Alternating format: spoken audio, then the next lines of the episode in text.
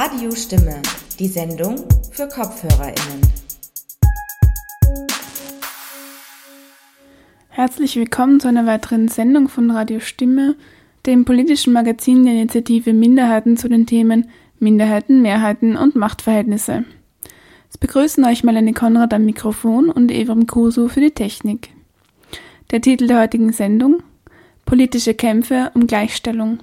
Aktuelle Forderungen von transidenten und intergeschlechtlichen Personen.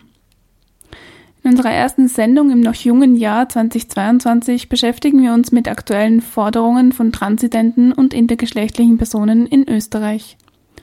Zu diesem Zweck geben wir im ersten Beitrag einen kleinen Jahresrückblick für 2021 und fassen anhand von drei offenen Briefen Forderungen der österreichischen Trans-Community zusammen.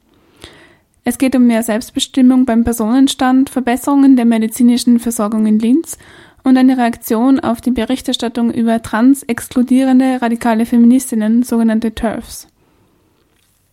In der zweiten Hälfte senden wir im Retweet ein bearbeitetes Gespräch mit Tino Ponzer und Noah Rieser von FIMÖ, dem Verein intergeschlechtlicher Menschen Österreich, die sich für den Schutz intergeschlechtlicher Kinder vor nicht konsensuellen medizinischen Behandlungen einsetzen und ein dementsprechendes Gesetz fordern. Zu unserem ersten Beitrag. Zum Thema Forderungen der österreichischen Trans-Community hat Radio Stimme Redakteurin Nico Reiter drei offene Briefe zusammengetragen, die zentrale aktuelle Forderungen versammeln. Erstens zur Selbstbestimmung des Personenstandes. Der erste Brief zur Selbstbestimmung des Personenstandes ist vom Mai 2021 und stammt vom HOSI Wien, WIMÖ, TransX und der AIDS-Hilfe Wien. Er richtet sich an die damalige Regierung. Auch im Jahr 2021 erfahren viele Menschen in Österreich aufgrund ihrer Geschlechtsidentität, ihren Geschlechtsmerkmalen und ihres Geschlechtsausdrucks noch massive Diskriminierung. Das zeigt sich für transidente, nichtbinäre und intergeschlechtliche Menschen nicht nur im Alltag, sondern insbesondere auch in rechtlichen Ungleichbehandlungen. Insbesondere der noch immer fehlende freie Zugang zum Personenstand ist eine Diskriminierung, die massiven Einfluss auf die Selbstbestimmung und Akzeptanz vieler Menschen in unserem Land hat. Noch immer werden transidente, nichtbinäre und intergeschlechtliche Menschen pathologisiert. Ihnen wird die Selbstbestimmung und Anerkennung in dem Geschlecht, in dem sie leben, mit bürokratischen Hürden erschwert und in vielen Fällen gänzlich verwehrt. Auch nachdem der Verfassungsgerichtshof 2018 die Notwendigkeit alternativer Geschlechtseinträge anerkannt hat und nach langem Einsatz der Zivilgesellschaft im Jahr 2020 schließlich die neuen Geschlechtseinträge inter, divers, offen und kein Eintrag geschaffen wurden, bleibt das grundsätzliche Problem bestehen. Die Wahl des Personenstands ist in Österreich noch immer nicht frei und selbstbestimmt. Änderungen haben noch immer bürokratische Hürden, bauen auf Pathologisierung der Betroffenen auf und orientieren sich nicht daran, wie Personen leben. Das Fehlen einer freien Personenstandswahl hat immense Auswirkungen auf den Alltag der Betroffenen. Sie erschwert öffentliche und private Anerkennung, kann zu erheblichen Kosten für Gutachten oder neu ausgestellte Dokumente führen, birgt die Gefahr von Retraumatisierung und erzeugt immensen psychischen und sozialen Druck. Neben anderen zentralen Fragen wie den dringend notwendigen Ausbau der medizinischen Versorgung für Transpersonen, dem längst überfälligen Verbot von nicht medizinisch notwendigen Operationen an intergeschlechtlichen Kindern und einem klaren Verbot von Diskriminierung im Privatleben ist die Frage des Personenstands damit eine, die von der Politik schon seit langer Zeit gelöst werden hätte müssen wir, die unterzeichneten Organisationen, fordern Sie und die Bundesregierung daher auf, der Diskriminierung von Personen aufgrund ihrer Geschlechtsidentität, ihrer Geschlechtsmerkmale und ihres Geschlechtsausdrucks endlich zu beenden. Für die Selbstbestimmung und Anerkennung von transidenten, nichtbinären und intergeschlechtlichen Menschen fordern wir daher freie Personenstandswahl ohne bürokratischen Hürden. Jeder Mensch muss durch Selbstauskunft in dem Geschlecht anerkannt werden, in dem er lebt. Zugang für transidente und nicht-binäre Personen zu den Einträgen inter, divers, offen und kein Eintrag. Schluss mit der Pathologisierung intergeschlechtlicher und Transpersonen. Ende der Gutachtenpflicht. Anerkennung darf nicht zu finanziellen Belastungen und in weiteren Folgen zu Schulden führen. kostenfreie Neuerstellung von Dokumenten und Abschaffung der Gebühren für Personenstands- und Vornamensänderungen. Die österreichische Politik hat die Chance, schnell und unkompliziert den Lebensalltag von Betroffenen zu verbessern und für ein Stück mehr Gerechtigkeit zu sorgen. Genau dazu fordern wir Sie und Ihre KollegInnen in der Bundesregierung auf. Den Brief begleitet eine Petition mit der Forderung nach Selbstbestimmung beim Personenstand, Zugang zu alternativen Geschlechtseinträgen, Entpathologisierung von intergeschlechtlichen und Transpersonen sowie finanzieller Entlastung durch Neuausstellung von Dokumenten.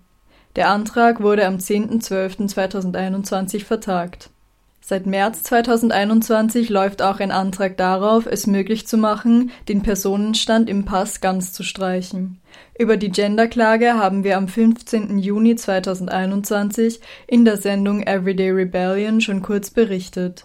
Da die Verhandlung schon dreimal verschoben wurde und noch kein neuer Termin in Aussicht steht, wird nun ein Fristsetzungsantrag gestellt.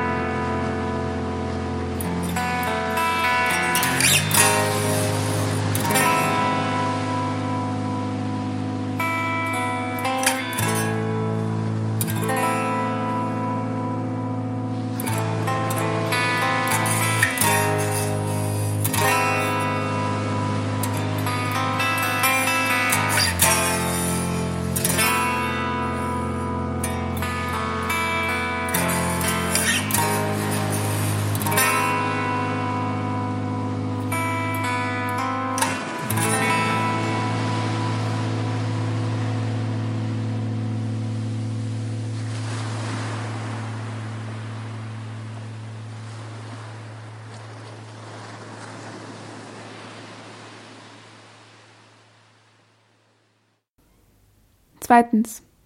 Forderungen für Verbesserungen der medizinischen Versorgung in Linz. Den zweiten offenen Brief hat die Linzer Jugendgruppe United und der Dyke Linz, unterstützt von über 100 Organisationen und Einzelpersonen, im Juni 2021 veröffentlicht.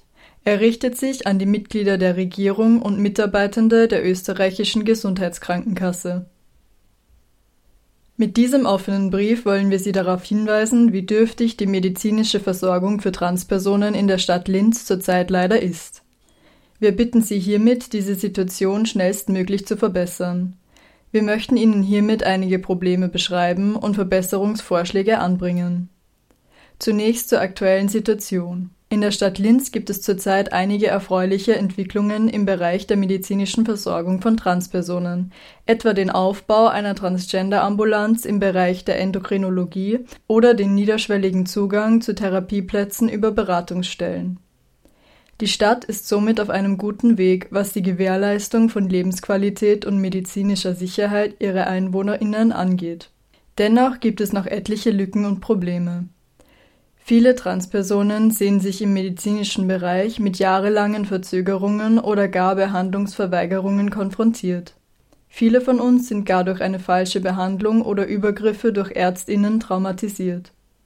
Besonders mehrfach diskriminierte Transpersonen wie Transmigrantinnen, Trans People of Color und behinderte Transpersonen leiden unter diesen Zuständen es besteht also dringender Handlungsbedarf, die Sicherheit von Transpersonen in Linz und Oberösterreich zu gewährleisten, Lebensqualität zu verbessern und nicht zuletzt Leben zu retten.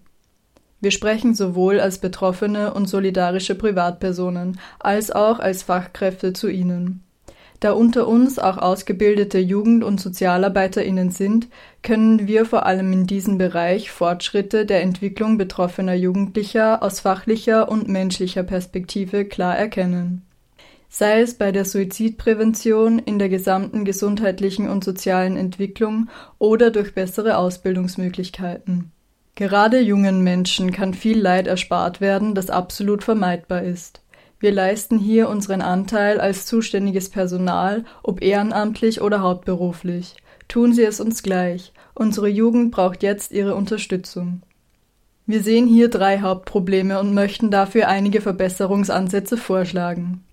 Erstens zu wenig Stellen für Behandlung und Begleitung von Transpersonen bei einer Transition. Transpersonen, die eine medizinische Transition mit einer Hormonbehandlung und verschiedenen geschlechtsangleichenden Operationen machen möchten, benötigen dafür zurzeit nicht nur Endokrinologinnen und Chirurginnen, sondern auch klinisch-psychologische Fachärztinnen, Psychiaterinnen sowie einen Zugang zur Psychotherapie. Möchte eine Transperson nun eine Namens- oder Personenstandsänderung machen, eine Hormonersatztherapie anfangen oder den Zugang zu geschlechtsangleichenden Operationen, muss ein Labyrinth aus Begutachtungsprozessen durch PsychologInnen, PsychiaterInnen und PsychotherapeutInnen durchschritten werden. Die Lage in Linz ist diesbezüglich alarmierend. So ist es in Linz einerseits schwierig, die richtigen Stellen zu finden, und andererseits ist das Ausstellen der Stellungnahmen oft nicht leistbar. Eine psychiatrische Stellungnahme für Transpersonen in Linz zu bekommen, ist zum Beispiel nur bei einem Wahlarzt ohne Kassenvertrag möglich. Da die meisten Transpersonen in Oberösterreich, auch jene vom Land, für diese Schritte nach Linz kommen müssen, ist hier ein enormer Bedarf zu decken. Bereits bestehende Strukturen, beispielsweise Beratungsstellen, haben oft zu wenige Ressourcen und können dem Bedarf nicht gerecht werden. Zusätzlich zu organisatorischen und finanziellen Hürden sind Transpersonen oft mit monate bis jahrelangen Wartezeiten konfrontiert, die psychisch extrem belastend und lebensbedrohlich sind. Eine Verkürzung solcher Wartezeiten ist dringend notwendig und potenziell lebensrettend. Zweitens Diskriminierung durch transitionsbegleitende MedizinerInnen und TherapeutInnen. In den Praxen werden auch bei angeblich spezialisierten Ärztinnen häufig übergriffige Fragen gestellt oder solche, die mit Transgeschlechtlichkeit nichts zu tun haben, etwa zur sexuellen Orientierung, zu Sex- und Masturbationsverhalten und Fantasien oder zur Einhaltung von längst überholten Geschlechtsstereotypen. Fragen wie auf welches Geschlecht stehen Sie oder haben Sie in Ihrer Kindheit Mädchenkleidung getragen, sind irrelevant und untermauern weit verbreitete Falschannahmen. Zudem werden wir mit Misgendering und mit beleidigenden Worten konfrontiert. Das Festhalten von Ärztinnen an Stereotypen und Vorurteilen sorgt dafür, dass Patientinnen nicht das Gefühl haben, ehrlich sein zu können. Stattdessen wiederholen wir, aus Angst, uns könnte nicht geglaubt werden, dass wir trans sind, genau diese Rhetorik. Auch das ist psychisch enorm belastend und oft nicht möglich. Die transfeindlichen, sexistischen und teilweise auch homofeindlichen Vorurteile finden sich teilweise auch in den offiziellen Stellungnahmen wieder. Durch die dürftige Versorgung in Linz können Transpersonen, wenn sie diskriminiert und beleidigt werden, nicht in eine bessere Praxis ausweichen. Dadurch, dass wir nicht ernst genommen werden und uns nicht geglaubt wird, werden wir ebenfalls gefährdet. Weiterempfehlungen von Ärztinnen können auch innerhalb der bereits vorhandenen Strukturen häufig nur mit Vorbehalten gemacht werden, etwa erwähn lieber nicht, dass du nicht binär, schwul, psychisch krank bist, sonst wirst du dort vielleicht nicht behandelt. Du bekommst dort zwar eine Stellungnahme, aber wirst in der Praxis misgendert und mit übergriffigen Fragen konfrontiert. Der Therapieplatz ist leistbar, aber es kann sein, dass du mit Hassrede konfrontiert wirst. Vor allem im Therapieumfeld ist das ein Problem. Wir erinnern Sie an dieser Stelle freundlich daran, was das Ziel einer Therapie sein sollte. Die Unterstützung auf dem Heilungsweg des Klientels, Hilfe zur Selbsthilfe und die gemeinsame Einrichtung der bestmöglichen Lebensqualität. Personen, die überholten Geschlechtsvorstellungen nicht entsprechen, Personen, die nicht binär sind und Personen, die psychische Erkrankungen haben, kommen dadurch oft gar nicht an notwendige Dokumente. Ihnen bleibt eine sichere Transition verwehrt. Das ist lebensgefährlich. Das Suizidrisiko bei Transpersonen ist um ein Vielfaches erhöht. Wollen wir wirklich auf diesem Weg viele unserer Mitmenschen verlieren? Mit all ihrem Wissen, ihren einzigartigen Skills und ihren wertvollen Beiträgen zu unserer Bevölkerung. Eine aufgeschlossene und transfreundliche Begleitung und ein niederschwelliger Zugang zu geschlechtsangleichenden Behandlungen können dieses Risiko um ein Vielfaches mindern. Drittens Diskriminierung und mangelndes Fachwissen im medizinischen Bereich allgemein. Transpersonen müssen, wie alle anderen auch, zu Allgemeinmedizinerinnen und anderen Ärztinnen, wenn wir Unfälle, Krankheiten, Behinderungen, Symptome etc. haben oder gesunden Untersuchungen fällig sind. Es ist schwierig, Ärztinnen zu finden, die mit Transpersonen sensibel umgehen.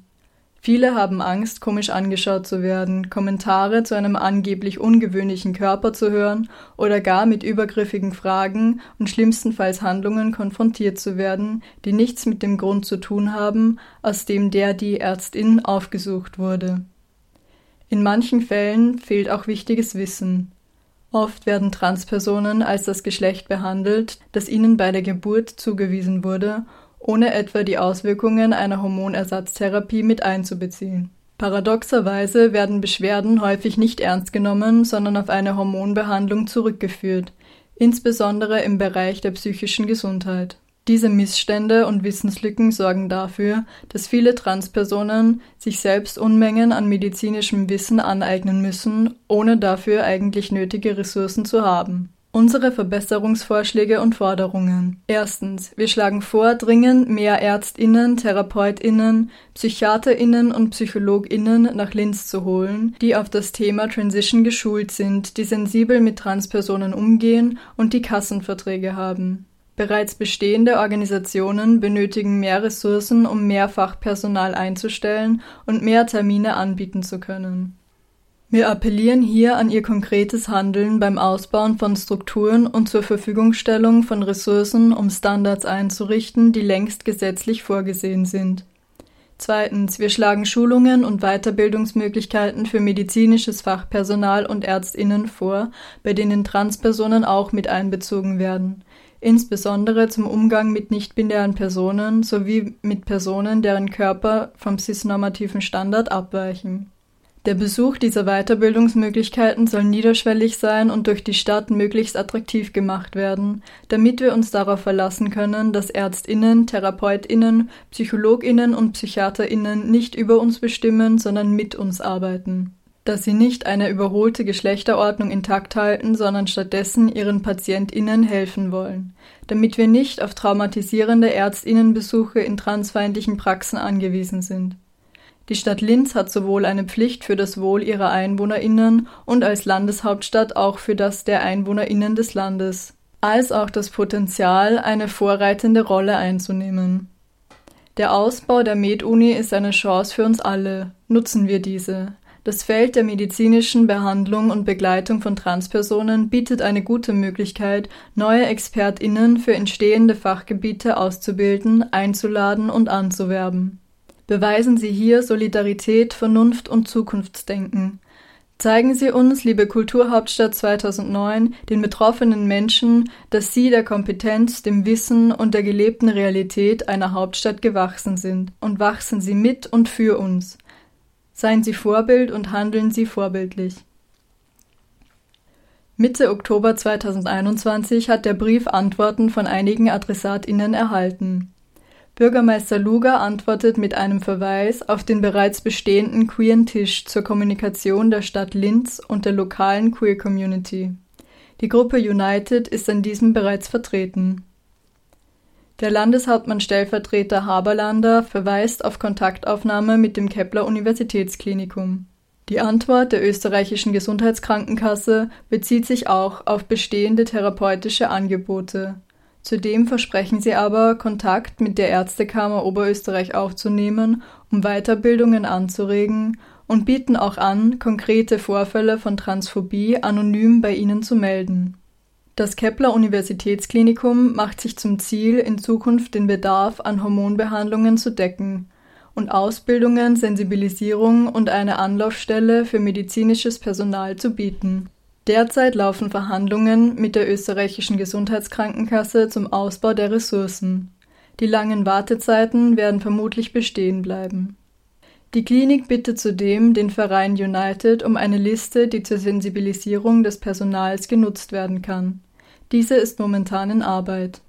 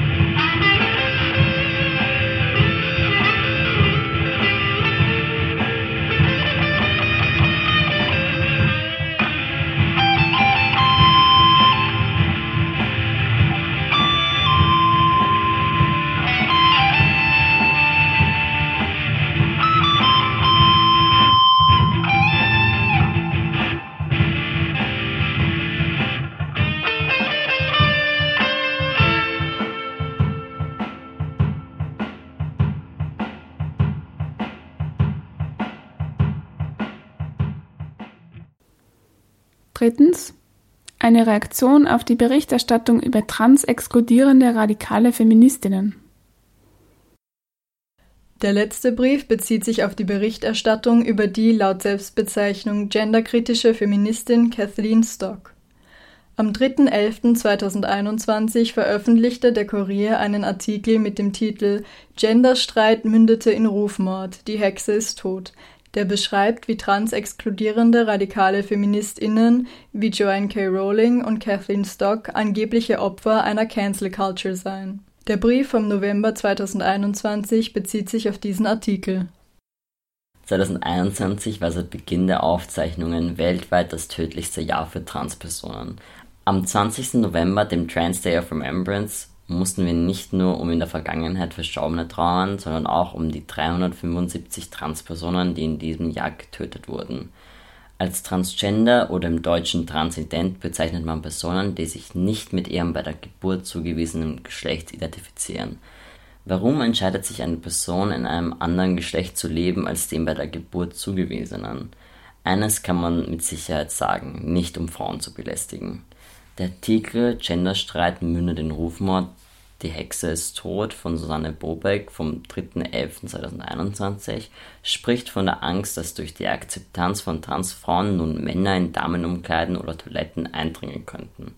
Zu behaupten, Männer würden den sehr langwierigen und anstrengenden Transitionsprozess durchlaufen, nur um Cis-Frauen in öffentlichen Toiletten nachzustellen, hetzt die Allgemeinheit auf eine sowieso schon vermehrt angefeindete Gesellschaftsschicht. Und nebenbei, wenn ein Mann Frauen in Toiletten nachstellen will, wird ihn wohl kaum das Schild nur Frauen davon abhalten.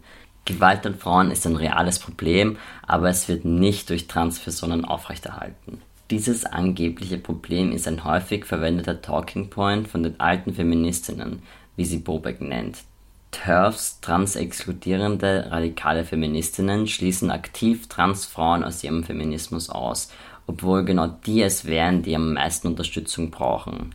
Von den oben erwähnten 375 Getöteten waren 76% transfeminine Personen oder Transfrauen. Suizide sind in dieser Zahl noch nicht mit einbezogen Während sich Cis-Frauen vor dem fiktiven Szenario fürchten, dass Cis-Männer unter falschem Vorwand in ihren Räumen eindringen, fürchten sich Trans-Frauen vor allem in diesen Räumen vor Diskriminierung und Gewalterfahrungen. Aus diesem unterschwelligen Aufruf, Transpersonen aus öffentlichen Anlagen fernzuhalten, entsteht zusätzliche Diskriminierung gegenüber Cis-Frauen, die nicht der femininen Norm entsprechen. Entgegen der Annahme, man könnte erkennen, ob eine Person cis oder trans ist, werden auch manche Cis-Frauen auf Toiletten von TERFs als trans interpretiert und gezielt angefeindet. Bobeck erwähnt auch die Verwendung von neutralen Begriffen für körperliche Prozesse wie Menstruation. Die verallgemeinerte Verwendung von Frauen schließt nicht nur Transfrauen aus, sondern ebenso Cis-Frauen, die aus verschiedenen medizinischen Gründen nicht menstruieren. Diese Rhetorik unter dem Vorwand von Feminismus zu verbreiten ist nicht nur schädlich, sondern auch paradox. Der laut Bobeck neu korrekte Begriff Mensch in Anführungszeichen inkludiert zudem auch Transmänner, die menstruieren. Der Artikel inszeniert Cancel Culture als ein ungerechtes Ausschließen unschuldiger Parteien mit anderer Meinung, obwohl es sich bei dem beschriebenen Rufmord durch anonyme Transgender-Aktivistinnen nur um Reaktionen auf deren Diskriminierung handelt. Wenn nun an Universitäten die Lehre von transfeindlichen Gedankengut unterbunden wird, dann nicht, weil keine anderen Meinungen erlaubt sind, sondern weil Hetze keine objektive Meinung ist. In England beispielsweise hat die Hetze gegen Transpersonen mittlerweile schwerwiegende Auswirkungen auf das Gesundheitssystem, wie Budgetkürzungen und jahrelange Wartezeiten auf Therapieplätze. Stock als Opfer darzustellen und ihre Ansichtsweisen unhinterfragt zu verbreiten, trägt auch zu einem negativen Bild von Transpersonen in Österreich bei. Auch in Österreich gibt in einer aktuellen Studie jede fünfte Transperson an, im letzten Jahr psychische oder sexuelle Gewalt erfahren zu haben. Die Existenz von Transpersonen steht nicht zur Debatte. Stock allerdings spricht uns wiederholt unsere Menschlichkeit und einen Platz in der Gesellschaft ab. Kathleen Stock wird aufgrund ihrer transfeindlichen Aussagen von vereinzelten Räumen ausgeschlossen. Transpersonen leben diese Exklusion täglich durch ihre bloße Existenz die Wiener anonymen Transgender-Aktivistinnen. Das war ein Beitrag von Nico Reiter mit Hilfe von Theo Kretz zu drei offenen Briefen aus der österreichischen Trans-Community, die 2021 veröffentlicht wurden. Im Beitrag hörten wir die Stücke 404 von Done with Fish und Jam Night von Tect Heist. Bevor wir zu aktuellen politischen Positionen zu Themen rund um Intergeschlechtlichkeit kommen, spielen wir noch ein wenig Musik.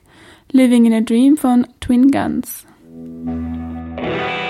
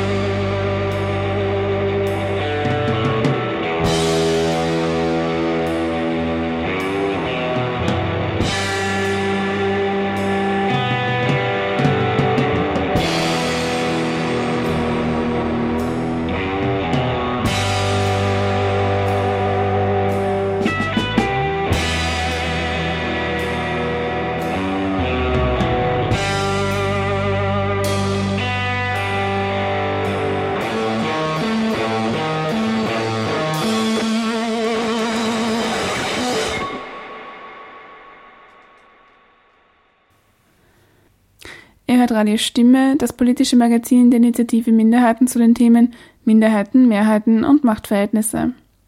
FIMÖ ist der Verein intergeschlechtlicher Menschen Österreich, der sich für eine Depathologisierung von Intergeschlechtlichkeit einsetzt.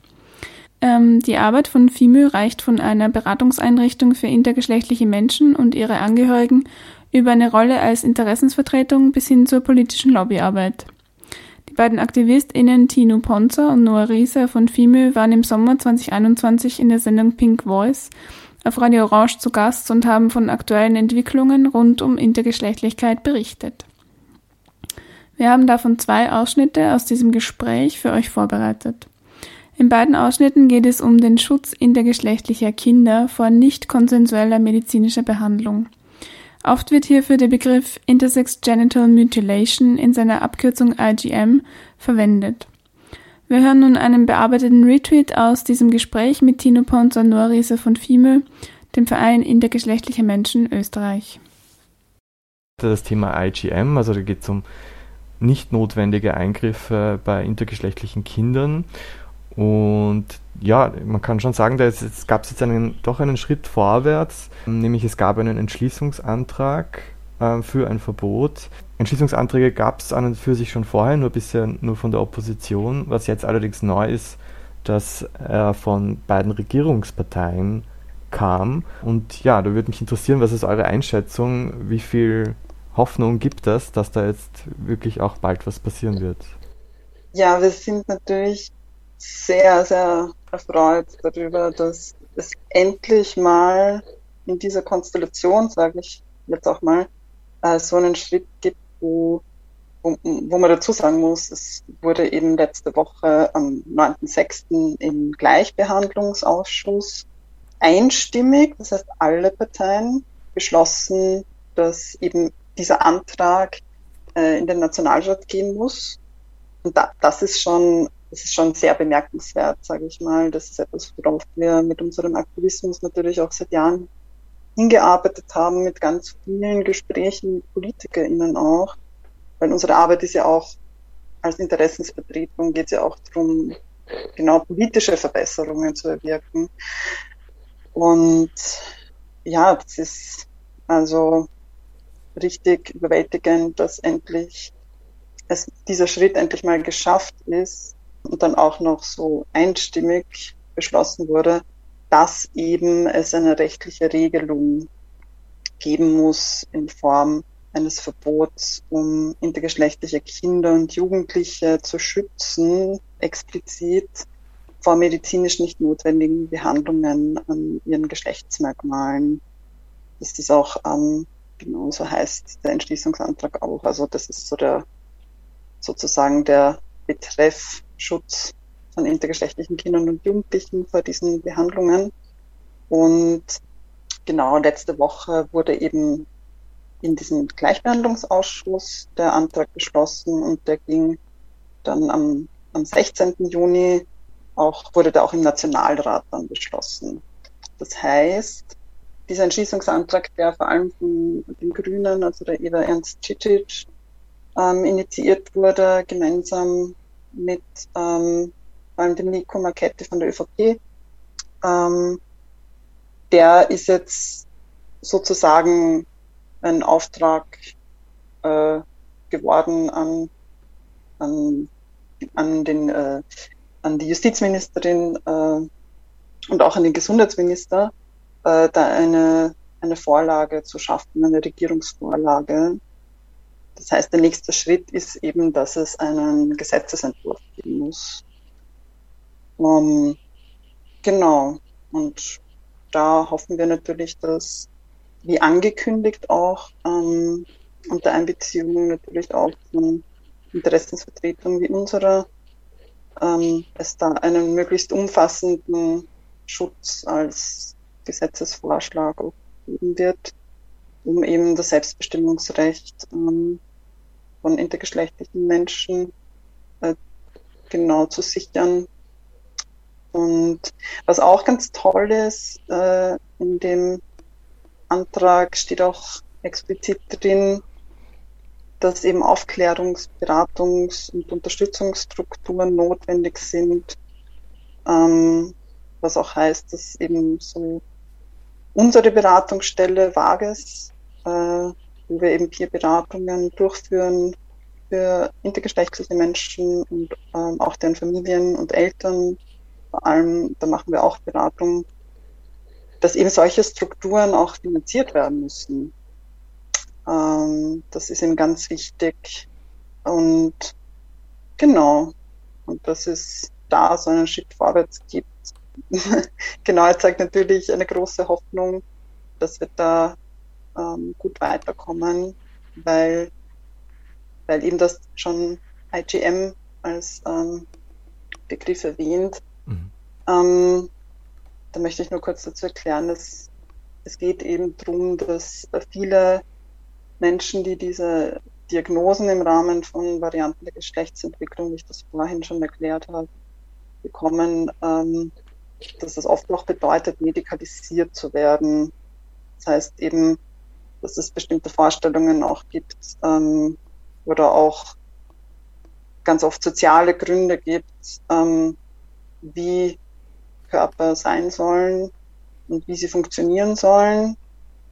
Da wird leider oft auch immer noch die Annahme vorgeschoben, wie die Identität von einem Menschen sein wird später mal oder wie die Sexualität von einem Menschen sein wird, um medizinische Eingriffe in Form von zum Beispiel Operationen oder auch hormonellen Eingriffen an Kindern schon zu machen, um sie da eben diesen Annahmen entsprechend anzupassen. Und das ist eben nicht selbstbestimmt und das ist auch nicht notwendig.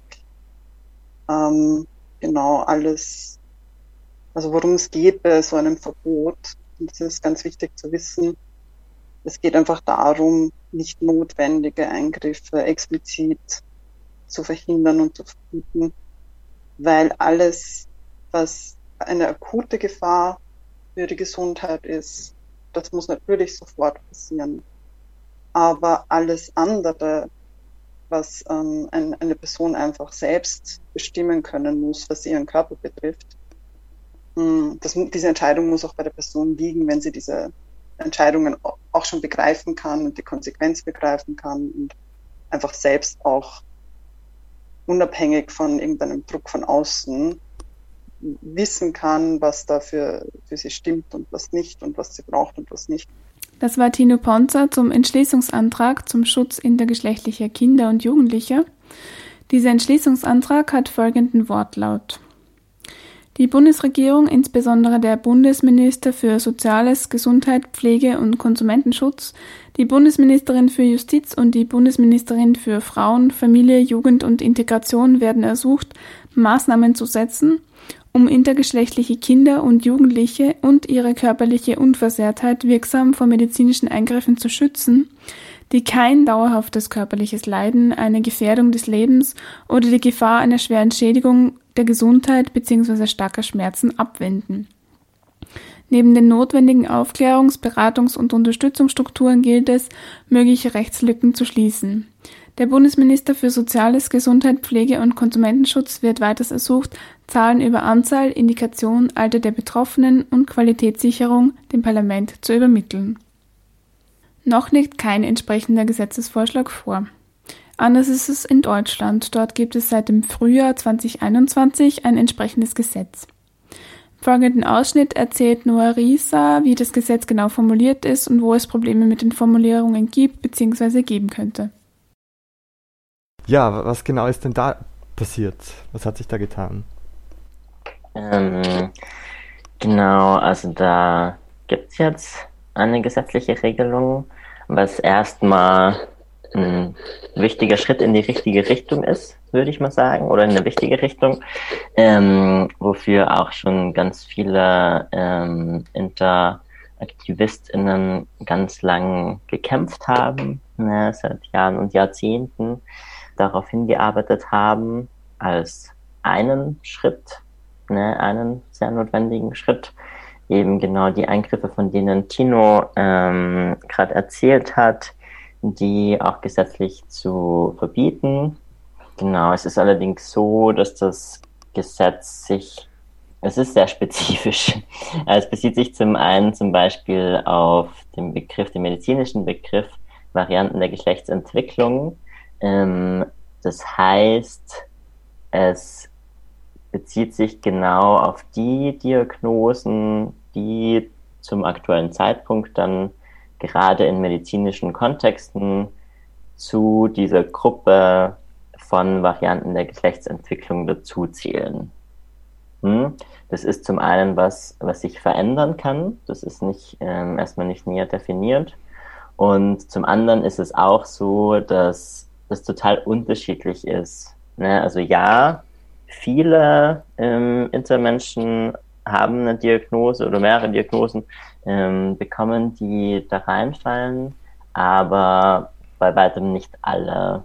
Genau, das heißt, da ist schon mal der Punkt, ähm, dass alle Intermenschen vor Eingriffen geschützt werden sollen, ne, denen sie nicht zustimmen konnten, die nicht dazu da sind, um ihren Gesundheitszustand zu verbessern oder ihr Leben zu erhalten, unabhängig davon, ob ihre Diagnose zum jeweiligen Zeitpunkt gerade in auf dieser bestimmten Liste steht, ne, der Varianten der Geschlechtsentwicklung. Genau, das ist so der eine große Grund und der eine große Punkt und des Weiteren ist das Gesetz auch so ein bisschen, ich würde mal sagen, schwammig formuliert. Meiner Auffassung nach steht zum Beispiel auch sowas drin wie, ähm, das Verbot gilt dann, wenn die Eingriffe nur dazu da sind, quasi an das männliche oder weibliche unter Anführungszeichen Erscheinungsbild ähm, anzunähern, den Körper, ne? und nicht, wenn ein weiterer Grund hinzukommt was auch so ein bisschen die Frage, naja, was, was ist dieser weitere Grund so genau und wie schnell ist dieser weitere Grund auch da? Also da sehe ich auf jeden Fall viel Potenzial zu Lücken. Ähm, eine große Sorge war, dass ein weiterer Grund oder auch was, was zu medizinischer Notwendigkeit, da hatte Tino vorhin auch schon drauf angespielt, na, es geht um medizinisch nicht notwendige ähm, Eingriffe. Da finde ich es aber auch ganz wichtig, hinzugucken, was heißt denn medizinische Notwendigkeit und wer definiert die denn? Ganz oft spielen da auch noch so Dinge mit, wie zum Beispiel eine Heteronormativität auch, ähm, dass gesagt wird, okay, aber es ist doch wichtig, dass ähm, Menschen zum Beispiel penetrativen cis-hetero-Sex haben können. Ne? Also es muss einen Penis geben und der muss fähig sein, eine Vagina zu penetrieren. Und solche Gedanken spielen halt irgendwie schon mit rein zu einem Zeitpunkt, ähm, zum Beispiel bei einem sehr, sehr jungen Kind noch, wo es halt so überhaupt nicht klar ist, ob das überhaupt jemals das Interesse ähm, von der Person sein wird. Und das Ganze passiert halt dann total auf Kosten der körperlichen Integrität und auch ähm, oft in Verbindung oder meist in Verbindung mit Folgeoperationen, mit Schmerzen daraufhin und auch mit gesundheitlichen Problemen, die genau daraus dann entstehen. Genau, darum ist es so ein bisschen spooky, finde ich, diese Option mit oder diese Formulierung mit ein weiterer Grund dazu kommt. Eine andere Befürchtung sind auch, dass sowas dazukommen könnte oder sowas als Begründung oder Legitimation genommen wird, wie dass psychische Beschwerden vorausgesagt werden. Ne, dass halt irgendwie gesagt wird, okay, ähm, der weitere Grund ist, dass wir denken, dass eine Person mit einem intergeschlechtlichen Körper in Zukunft deswegen psychische Beschwerden haben könnte. Und das ist jetzt die Legitimation, ähm, nicht dran zu arbeiten, wie wir die Welt irgendwie so gestalten könnten, dass diese ähm, psychischen ähm, Belastungen aufgrund von Intergeschlechtlichkeit nicht mehr da sind. Nein, sondern es wird dann verwendet, um das so umzudrehen und zu sagen, okay, das ist dann die Legitimation, um den Körper zu verändern. Und genau, das sind so einige Punkte von einer doch relativ langen Liste an Dingen, die in Deutschland nicht so gelungen sind. Im deutschen Gesetzestext ist aber auch eine Evaluierung des Gesetzes nach fünf Jahren vorgesehen. Dann kann hier auf jeden Fall nochmals nachjustiert werden. Das waren zwei Ausschnitte aus einer Sendung von Pink Voice zu Intergeschlechtlichkeit. Zu Gast in der Sendung waren Tino Ponzo und Noah Rieser von FIME, dem Verein Intergeschlechtliche Menschen Österreich. In der Sendung erzählten Tino Ponzo und Noah Rieser auch darüber, was es rund um gesetzliche Regelungen auch noch braucht. Es reicht von der Stärkung von Selbstvertretungen und einer inklusiven, depathologisierenden Sprache bis hin zur Finanzierung von Beratungs- und Unterstützungsangeboten. Die gesamte Sendung von Pink Voice findet ihr übrigens zum Nachhören im Cultural Broadcast Archive der Freien Radios, kurz CBA.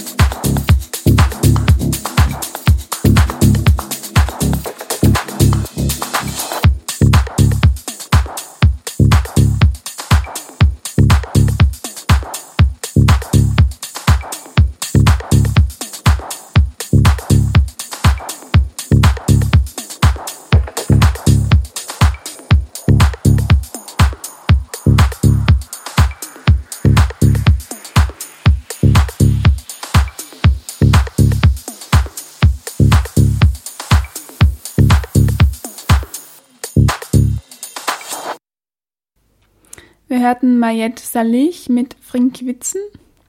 Und damit sind wir am Ende dieser Radio-Stimme-Sendung angelangt. Falls ihr Lust bekommen habt, weitere unserer Sendungen anzuhören, schaut sehr gerne auf unsere Website www.radiostimme.at. Es verabschieden sich Melanie Konrad am Mikrofon und Evrim Kusu für die Technik. Ciao und bis zum nächsten Mal. C'est l'histoire d'une société qui tombe, au fur et à mesure de sa chute se répète sans cesse pour se rassurer. Jusqu'ici tout va bien.